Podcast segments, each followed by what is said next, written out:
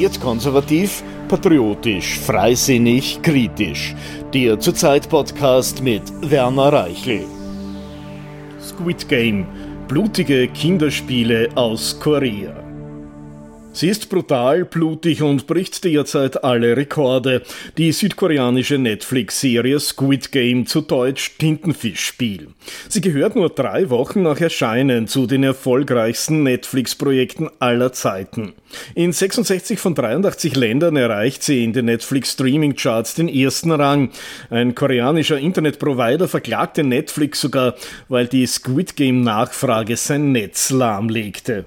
Was macht diese Serie so populär? Die Idee ist nicht neu.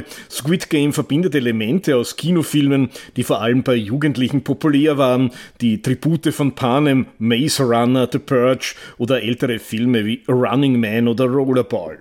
Menschen kämpfen in von Diktatoren, Regimen, Konzernen oder anderen finsteren Gestalten veranstalteten Spielen bzw. kämpfen ums Überleben. Das ist auch bei Squid Game so. Der Film ist eine Art blutige Version des japanischen Trash-Show-Klassikers Takeshis Castle. 456 Kandidaten, allesamt gescheiterte Existenzen, werden auf eine kleine Insel vor der Küste Südkoreas gebracht. Man hat ihnen versprochen, hier eine neue Chance zu bekommen, reich zu werden. Sie müssen, bewacht von maskierten Soldaten, eine Woche lang an Spielen mit klaren und einfachen Regeln teilnehmen. Wer verliert, wird eliminiert. Für jeden toten Teilnehmer kommen 100 Millionen Won, das sind 70.000 Euro, in ein überdimensionales Sparschwein. Wer als letzter übrig bleibt, kassiert das Blutgeld der getöteten 455 Kandidaten, rund 32 Millionen Euro.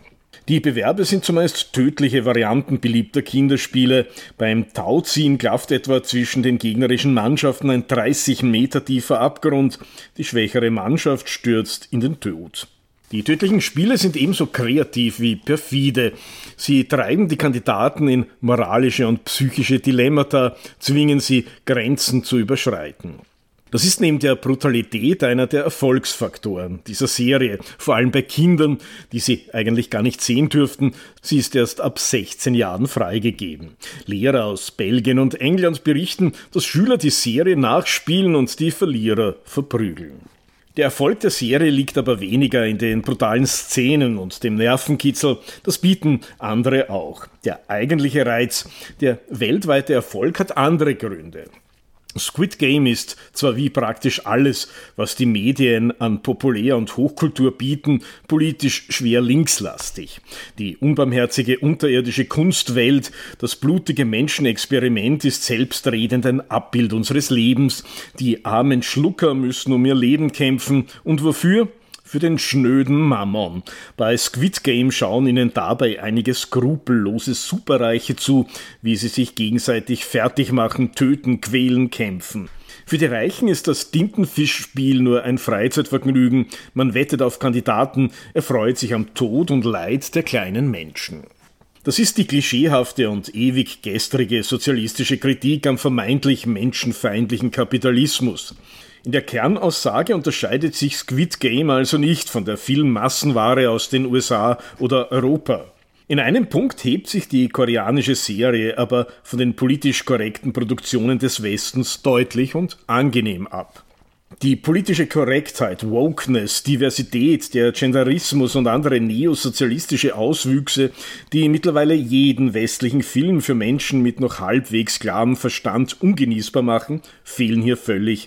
Der ferne Osten ist noch weitgehend von den Erscheinungsformen und Auswüchsen westlicher Dekadenz verschont geblieben. In Squid Game sieht man nur durchschnittliche Koreaner. Man wird nicht von Quoten, Tunten, Transen, schwarzen Emanzen, Klimahüpfern und ihren Befindlichkeiten belästigt. Abgesehen von der linken Allerweltskritik wird der Zuseher von den im Westen mittlerweile üblichen bzw. verpflichtenden ideologischen Anreicherungen verschont. Auch wenn es widersprüchlich scheint, diese blutig irreale Serie wird vor allem wegen ihrer Normalität geschätzt. Schließlich ist nicht nur Squid Game ein Erfolg, auch Produktionen aus Japan oder China werden vor allem bei den jungen Europäern immer populärer. Hier können sie sich wiederfinden, im Gegensatz zu den ideologisch überfrachteten und aufgeladenen europäischen Produktionen. Asiatische Filme und Serien sind noch nicht von politischer Korrektheit durchseucht. Hier dürfen Männer noch Männer sein, stehen zumeist normale Menschen und nicht skurrile und laute Minderheiten im Mittelpunkt. Hier wird man vom in Europa und den USA allgegenwärtigen Hass auf den weißen Mann verschont. Hier werden einem nicht schwule Linksextreme und Schwarze als Vor- und Leitbilder aufgedrängt. Es ist die Sehnsucht nach dem Normalen, dem eigenen, eine Flucht vor der mittlerweile unerträglich gewordenen linken Propaganda der westlichen Kulturindustrie. Auch wenn sich die vielen jungen Fans von Squid Game und anderer asiatischen Filme und Serien dessen nicht bewusst sind. Wird konservativ, patriotisch, freisinnig, kritisch. Der Zurzeit Podcast. Kommentare, Analysen, Interviews, Berichte. Jede Woche neu mit den Journalisten von Zurzeit.